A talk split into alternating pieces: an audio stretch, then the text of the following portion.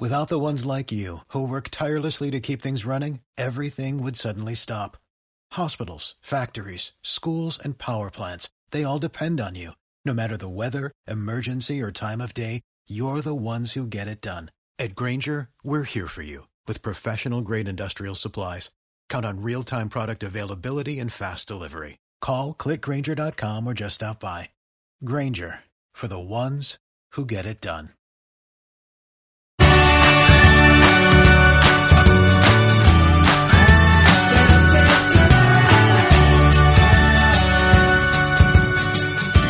Muy buenas y bienvenidos al episodio número 11 del podcast Marketing y Atención al Cliente. Mi nombre es Daniel Ramírez y en esta ocasión os traigo un par de invitados a este podcast. Ellos son Débora Goya. Hola, ¿qué tal? Muy buenas. Rafael también. Rafa, ¿qué más? Lázaro. Rafael Lázaro, venga, perfecto. Pues bueno, eh, el motivo de, traeros a estos invitados es que, bueno, pues es la primera entrevista que voy a realizar en, el podcast y los considero oportunos porque mm, son la, fiel o viva imagen de, lo que es la figura del emprendedor joven, además tienen pues muy poquita edad, a veces es mejor no decirlo, pero eh, realmente representan esa, esa cultura del emprender a, una corta edad y encima también en, los medios de comunicación online, ¿no? Eh, Débora es diseñadora, tiene un estudio de diseño offline, vamos a decirlo de esa manera, pero es que además también trabaja online se saltó un día, decidió eh, saltar al mundo online y bueno, pues eh, prácticamente casi que trabaja y vive de ello. Eh, además de eso, tiene un, proyecto que se llama El gato de la taza de té. Es una loca amante de, los gatos. Y parece ser que Internet eh, no solo son vídeos de caídas, sino también vídeos de, gatitos y de cositas bonitas, ¿no? Que es lo que parece que triunfa y, reina en, esta maravillosa red global de Internet. Eh, Rafa también está ahora inmerso en un proyecto de, farmacia online, si no me equivoco también. Correcto. Además tiene una, farmacia física en, en, la localidad de, Málaga. Y bueno, pues vamos a conocer hacer un poco. Eh, eh, Débora, eh, empezamos por ti, ¿vale? el diseño, básicamente, es tu vida, ¿no? Estás todo el día ilustrando, haciendo imágenes corporativas, logos, de todo un poco, ¿no? bueno, pues cuéntame cómo, cómo comienzas andadura en, en, este mundo. Bueno, en un principio decidí montar la empresa prácticamente porque eh, yo ya había trabajado como diseñadora gráfica mientras, mientras estudiaba. El problema con el que me vi fue como el de muchos jóvenes que entró de lleno la crisis y no sabía muy bien hacia dónde orientarme porque no había no había trabajo de lo nuestro, eh, pero en ninguna parte, vaya. Y lo que había era muy poco, cogían a gente mucho mayor y con mucha más experiencia que yo. Evidentemente yo era una chica de 24 años que no sabía todavía muy bien por dónde tirar y ante la duda dije, puf, yo quiero dedicarme a esto. Y para dedicarme a esto, ¿qué tengo que hacer? Pues si no existe la vía, yo la creo. Y así fue. Bueno, digamos que, que te, mm, te, lo guisaste como el típico Juan Palomo, yo me lo guiso, me lo como, me lo hago todo y al fin y al cabo eh, empiezo a, conocer el, mundo de los negocios, empiezo a, montar mi propia empresa, que es un modelo de, negocio, y, y, me, lo, me lo monto por mi, mi propia vía. Eh, además de esto, eh, bueno, pues evidentemente se va adquiriendo una experiencia a lo largo de los años, va sabiendo gestionar el cliente. Este podcast consecuentemente se llama así, marketing, atención al cliente. Entonces, tiene muchas experiencias eh, con respecto a perfiles de cliente. Hemos hablado sobre todo de cliente tóxico, que a veces te hace perder el tiempo. Eh, de muchos clientes que, bueno, eh, que, que, aunque a veces sea para mal, pero te hacen aprender, ¿no? A cómo gestionarlo. ¿Qué anécdota o qué cosas sí recuerdas tú de algún cliente que digas, oye, este me ha hecho enseñar, aunque lo haya sufrido, pero me ha, me ha enseñado algo? Sí, yo creo que es muy importante al principio de cuando empiezas tu andadura empresarial, te tienes que topar con lo peor. Yo siempre digo que lo ideal es toparse con lo peor, porque es lo que hace que luego más adelante aprendas a gestionar ese tipo de clientes y ese tipo de situaciones. Yo he tenido casos de todo tipo. El sector del diseño gráfico ya cada vez menos, pero es un sector que hasta hace no mucho la gente eh, no lo, lo, valoraba como tal. No éramos como pseudoartistas con que solamente nos dedicábamos a algo totalmente vocacional y que nuestro mm, trabajo no tenía valor para mucha gente, ¿no? Cuando es todo lo contrario, es la base de la creación, es, digamos, los pilares. Cuando tú creas una empresa, una imagen corporativa es lo básico para tú decirle a la gente, a tu público objetivo, este soy yo y esto es lo que hago. Pero claro, eh, la cultura empresarial, sobre todo en determinadas zonas de, de este país, es complicada para determinadas personas. Eh, la cuestión es que te encuentras con mucha gente de muchos tipos. Te encuentras con clientes que piensan que, bueno, eso, que tu trabajo no tiene valor y que de, mm, de primera hora te dicen o eres muy cara o o no sé, o... esto no tiene utilidad a lo mejor. No, tiene tanta mm. utilidad, o bueno, tú empiezas a trabajar y, ya veremos si te pago. ¿Cómo se educa el cliente en ese sentido? Normalmente eh, lo ideal es una, una buena reunión previa. Cuando tú te reúnes con el cliente, lo ideal es, extraer la máxima información de ese cliente. Tú un cliente, yo ya, bueno, por la experiencia, cuando entra un cliente por la puerta, más o menos ya sé por dónde va, ¿no? Eh, también tienes que evitar tener miedo de hablar de precio tus precios son los, que son, tú tienes que mantener una estructura, tienes que pagarte tu autónomo, pagar tu luz, tu alquiler de local en el caso de que lo tengas, y, tienes que estar seguro de que tu trabajo vale ese dinero. Entonces, mm, si tú hablas con decisión con alguien de precio, no, no hay que ser dubitativo, es decir, estas son mis tarifas, y, y, bueno, puedes crear promociones o pequeñas cositas, pero que nunca vayan por debajo de tu valor de coste, ¿no? De, de lo que tú realmente tienes que, ganarle a ese trabajo. Eso es muy importante. Cuando hablas con decisión a un cliente no suele haber problema ninguno. Simplemente te puede decir, pues no, no me interesa o, o puede darse el caso ideal que te coge el proyecto. Ajá. Bueno, ¿cuál es la principal o el, sí, el principal obstáculo ¿no? que te encuentras a la hora de desempeñar tu, actividad de forma offline? Vamos a ir primero offline, después nos vamos al mundo más digital. vale. ¿Cuál es la, primera traba que te encuentras tú a la hora de trabajar diariamente? Bueno, normalmente ya cada vez menos, pero la principal traba, que yo no le llamo así porque yo creo que las trabas son oportunidades, pero la principal traba es que muchas veces el cliente dice, no, eh, yo confío en ti, yo no sé bien lo que quiero, pero yo confío en ti. Eso ya me pasa muy a menudo, ¿no? Entonces yo le digo, no, no, realmente tú sabes lo que quieres y tienes que saber extraérselo, porque si no empiezas a dar palos de ciego y empiezas a invertir un tiempo que luego se pierde porque tienes que volver a rehacer el proyecto. Entonces, lo importante es sentarte con el cliente, sacarle la máxima información posible y aunque él te diga que no sabe lo que quiere, realmente sabe lo que quiere, sabe qué, qué tipo de diseño quiere y sabe por dónde quiere orientarse. Ajá. Y bueno, y como más como empresa, eh, eh, es, ¿puede ser el mercado la competencia o eso es algo que tú ya directamente tratas de obviar o, te da mucho la lata? La competencia, yo ya he llegado a un punto que trato de obviarla porque realmente eh, mi, mi gran problema no es la competencia en sí, porque para mí yo considero competencia gente que es autónoma, está en el mismo sector que yo, intenta tirar para adelante como cualquier autónomo o como cualquier pequeña empresa, ¿no? Pero eh, después está otra rama que es como yo digo los sobrinos o los cuñados, ¿no? Que dicen, no, yo hago este proyecto y lo saco para adelante o bueno, yo te hago el logotipo por dos duros, que básicamente cuando hemos dado un precio o lo que sea en el estudio, directamente hay gente que nos ha dicho, es que aquí me lo hace más barato. Y digo, bueno, te lo hacen más barato, pero mm, es autónomo, no, está en, su, en un piso tal y cual, a ver qué te hace, ¿no? Y muchas veces pienso que es importante decir el tiempo es muy valioso y tienes que tener en cuenta que si te hacen un proyecto mal, después ese tiempo lo vas a tener que, que volver a invertir de otra manera. Más te vale de decir, no tener una página web y aparecer en las páginas amarillas que tener una página web cutre con un logo desfasado, una porquería de marca y que no venda bien o que no se dirija realmente al público objetivo al que te tienes que dirigir. Tiene muy claro el posicionamiento de tu marca como empresa, ¿no? Asavisual.com, vamos a recordarlo para nuestros seguidores también, que conozcan tus trabajos, conozcan eh, un poco más sobre tu, estudio de, diseño. Eh, bueno, pues pues, eh, claro está eso, ¿no? Que, que hay que tener muy claro que la calidad va por delante, es parte de esos valores que tienes que proyectar como, como marca. Y bueno, pues eh, más cositas sobre, sobre este tema. Eh, pasamos al mundo online, ¿no? Que digamos que es como estar a otro nivel, ¿no? Cuando conoces el mundo online, pues parece que los mercados se abren, tu trabajo se expande y empiezas a, descubrir otro mundo totalmente distinto. ¿Qué tipo de, de, de, bueno, de beneficios te encuentras tú en ese mercado online?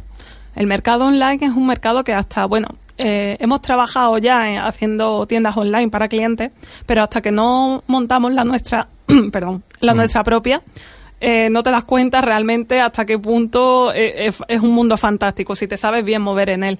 es un, como dice, me dice Rafa siempre, es un mostrador más. Es como decir, bueno, te diriges. Un escaparate. Es un escaparate más. te diriges a un público muy extenso y mm, de todo tipo, de, de, cualquier localidad. Es maravilloso porque sabes bien dónde está, eh, puedes controlar muy bien tu público objetivo con un montón de herramientas que si quieres ahora las hablamos un poquito. Eh, puedes controlar muy bien tu público objetivo, saber a dónde te tienes que dirigir y, y esa gente te compra. Es decir, si tú ves que en tu localidad no hay una cultura empresarial o no hay un público objetivo con el que se identifica tu producto, no importa porque puedes llegar a cualquier parte. Bueno, también vamos a hablar con Rafa, que es copartícipe de este proyecto estrella de, bueno, de Asa Visual, de Débora también, que es, bueno, es pareja eh, de Débora. Rafa, eh, tú también participas en el gato de la taza de té, ¿no? Imagino que sabrás y podrás hablarme un poquito sobre, sobre este proyecto. No, así es, vamos, es un proyecto que al principio siempre requiere mucha, mucho tiempo, requiere muchos recursos, pero con paciencia y con trabajo constante, pues siempre hemos, conseguido que por lo menos empiece a andar un poquito ya ya solo este gato, ¿no? Que este gato tiene sus, sus patas bien asentadas y poquito a poco va, va andando y tiene sus resultados. Bueno, un proyecto con, con, vida propia, por lo visto. Eh, es un proyecto que también empezó, en verdad, hace unos años, pero no a tanto nivel porque las redes sociales ni Internet te daba tantas posibilidades ni, te brindaba tanto como ahora, realmente, ¿no, Débora? Es un proyecto que, si mal no recuerdo, empezaste allá casi por el inicio del estudio de diseño, ¿no? O algo que tenías como ficción, ¿no? Que, sí, incluso, incluso antes, decía antes de montar el estudio, que fue en 2011, tenía un blog que se llamaba El gato de la taza de té, donde hablaba, bueno, hablaba de diseño, hablaba de moda, y hablaba sobre todo de gatos, de, bueno, subía un montón de contenido de vídeos de gatos, tonterías de gatos, curiosidades sobre gatos. Eh, los gatos venden en internet, eso está mm. claro. Lo que pasa que, bueno, cuando ya monté el estudio de diseño, lo tuve que dejar en un segundo plano porque es que no podía llevarlo todo para adelante. Pero siempre tuve en mente montar este, este negocio. Ahora que te has dado cuenta que pues que las redes responden como responden, hay mucha capacidad de, respuesta y de, ese feedback, ¿no? Que a veces es lo que gusta, ¿no? Eh, Rafa, ¿cómo, ¿cómo ves tú al público del gato de la taza de té? Está muy loco, ¿no? Imagino, ¿no? Sí, sí, no, Hacen cosas... no se puede hacer una idea hasta que está dentro de ese mundo cuando empiezan a escribirte mensajes privados haciéndote preguntas o mandándote fotos de las locuras que hacen sus gatos o que hacen esos dueños con esos gatos, ¿no?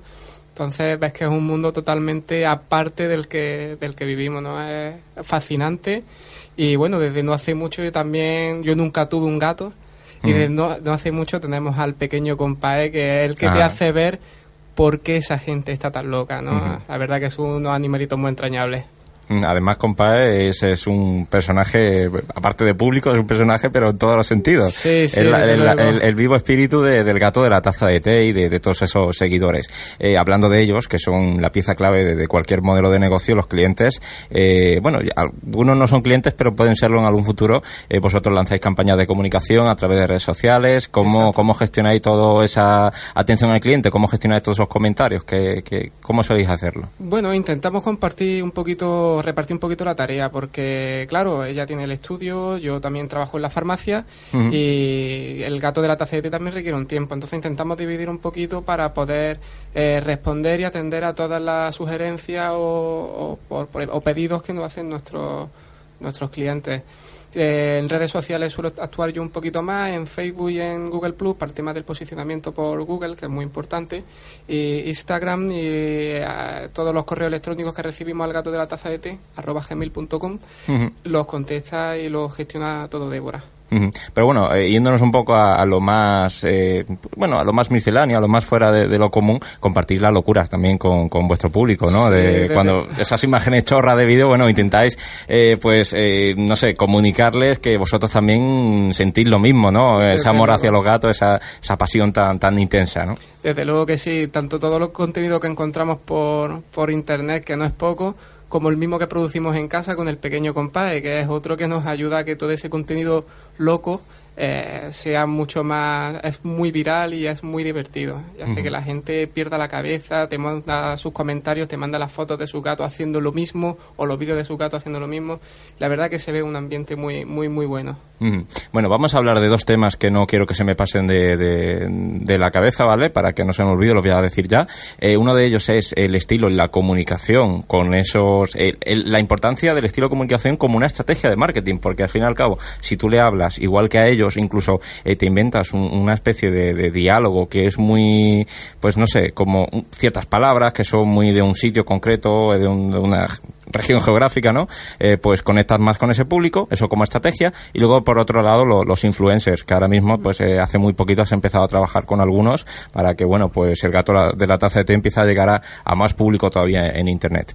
el estilo en la, en la comunicación con, con, bueno, pues con ese público para conectar. Usas palabras como gatete, como ciertas palabras que he visto en, en ese estilo. Y bueno, ¿qué importancia tiene eso en es, muy importante saber al público dirigir, eh, al público objetivo al que te dirigen, ¿no? En nuestro caso, nuestros seguidores son todos maravillosos, son todos amantes de los gatos que conocen muy bien nuestra jerga, eh, tal como hemos dicho los gatetes, los gatetes pues gatete es muy típico aquí en España, decir gatete. Pero, por ejemplo, eh, usar pequeña, pequeños gas como eh, las mismas ilustraciones del gato de la taza de té, el arrastraculo, por ejemplo. Es algo muy típico gatuno. Y los que tenemos gatos sabemos realmente lo que es el arrastraculo. Eh, es una cosa que, bueno, a mí me viene desde hace mucho tiempo, desde que he tenido gatos. Siempre ha sido una pequeña jerga que yo ya usaba, ¿no? Mira, limpio mi culo, el arrastraculo, la cara de velocidad. Entonces, es muy importante que eh, nuestro público objetivo, nuestros cat lovers, como nosotros le llamamos, se centre, eh, se, identifiquen con esa con ese idioma en el que le hablamos. Y yo creo que ese es el secreto del éxito de, mm. del gato de la taza de té. Podemos llamar eso como eh, el universo de, de, cualquier tipo de modelo de negocio. El universo del gato de la taza de té es, hablar de esa forma, es el arrastraculo, es el, el, bueno, hay, hay muchos nombres que le habéis puesto que realmente a lo mejor no estaban o había gente que incluso sí lo podían llamar, pero eh, digamos que casi que lo estáis reinventando vosotros, esos términos que al final conectan con el público y ellos dicen, oye, han creado esta tendencia, han creado esto, han creado lo otro y, van más allá. Yo creo que lo más importante es que em, si creas una empresa, crees algo tuyo, algo que vaya mucho con tu personalidad. Yo creo que eso ha sido el secreto del gato de la taza de té, ¿no? Que eh, sabemos reflejar muy bien eso porque es algo que en el tema de la ilustración es algo que yo ya llevaba intrínseco. Una cosa que tenía muchas ganas de hacer y digo, ojo, esto si me pasa a mí o si yo lo identifico así le tiene que pasar a mucha gente o mucha gente que tenga gatos y que le gusten los gatos. Es algo muy personal y eso al fin y al cabo es, lo que vende, ¿no? Que no sea una máquina en un robot el que esté comunicando ni el que esté lanzando cosas ahí de, forma aleatoria, algo que, tenga esos, esos rasgos personales. Bueno, la, la, la gestión con los influencers, no sé si tú conoces un poco la actividad que está llevando Débora con, con distintos influencers en YouTube, imagino que compartís, porque vivís juntos y tenéis que saber lo que hacéis uno y otro, ¿no? Sí, sí, sí, bueno, ¿cómo está siendo esa? Bueno, ella es la que está viendo más los resultados porque es la que está más encima de, ese apartado, pero sí es verdad que yo para mí era un mundo desconocido y ya cuando empezó a comentarme, pues mira, pues existen tal youtubers que son muy amantes de los gatos, tal y cual, que podría ayudarnos a, a seguir buscando ese público objetivo que, bueno, que es que hay que decirlo, que llevamos no son más de seis meses, seis, siete meses con el proyecto ya andando, ¿no? Entonces, claro, tenemos ya unos gran número de seguidores, nos conoce muchísima gente, pero claro, estamos hablando a lo mejor de un 1, un 2%, un 3% de, de, nuestro, de nuestro público objetivo. Entonces, una manera mm, muy buena, además fue Débora la que estuvo buscando la manera de, de poder llegar a ese público objetivo, fue con, con los youtubers. Ajá, bueno, se amplían. Bueno, hemos hecho ya una colaboración, la verdad que bastante contentos porque hemos tenido una respuesta muy buena y bueno, esto nos ha servido para aprender que, ahí tenemos otra vía de, Mm, una vía de comunicación muy importante esa. Eh, bueno, pues eh, ya casi que se nos está agotando el tiempo. Eh, pues alguna cosa que, que, queráis destacar ah, sobre vuestro público, sobre el modelo de negocio que está llevando a cabo. Que recuerdo, bueno, para quien no, bueno, pues para que nos esté escuchando, no conozca el gato de la taza de té, hay modelos de, de negocios similares a este, no en internet, pero claro, con otra temática. Por ejemplo, muy, muy, muy parecido, Mr. Wonderful, ¿no? Pero claro, un poco más con otro tipo de cosas, de frases, más de día a día. Pero bueno, eh, al fin y al cabo lo que marca la diferencia es la vida que, le des a ese proyecto, la temática, en este caso los gatos. Yo creo, hablábamos fuera de antena hace un par de horas o, tres, eh, que, bueno, pues para mí personalmente yo creo que es el único proyecto, mm, ese único modelo de negocio que se está aplicando a los gatos ahora. Habrá personas que estén empezando ahora, pero eh, creo que ha cogido muchísima fuerza y que tiene una fuerte y una sólida imagen de marca, como es el gato de la taza de té, y con su propia, pues su propio estilo en la comunicación, su propio universo con esas palabras, con esa manera de, comunicar, que al fin y al cabo es lo que pienso que, que, importa muchísimo, pues en cualquier negocio, sea online, sea offline, que tú tengas tu, pues no sé, tu rollito con el que tu público conecte y ellos te identifiquen. Al fin y al cabo es lo que marca la, la diferencia un poco más a mi, mi, punto de vista. ¿Alguna cosa que se nos pase por alto? Quiero otro día eh, plazarte, Rafa, para hablar del tema de la, de la farmacia online, porque es algo, es un tema muy curioso. Sí, desde luego, y muy novedoso. Sé que está en, o sea, ahora mismo está en proyecto, está terminándose de, crear la página web, pero oye, es novedoso, es curioso y quiero saber, bueno, pues habla un poco de, de los aspectos legales, de que si es de, si a la gente le transmite confianza, ¿no? Y oye, es un, un tema que me, me apasiona bastante como para hablar de otro día de, en otro podcast, ¿no? ¿Vale? Perfecto. ¿Te parece? Porque si no, vamos un poco a martirizar ahora. Encantado de poder matizar todos los aspectos que podamos. Genial, lo hablaremos largo y tendido el tema. Y bueno, pues Débora, eh, yo tengo que decirle a nuestros oyentes que conozco hace un montón de tiempo, la, conozco a ella y coincidimos, eh, dio la casualidad de que coincidimos en un, en un curso de, de marketing y de técnica de venta, no recuerdo, bueno, hace, hace, sí, hace ya bastante. una fecha de tiempo.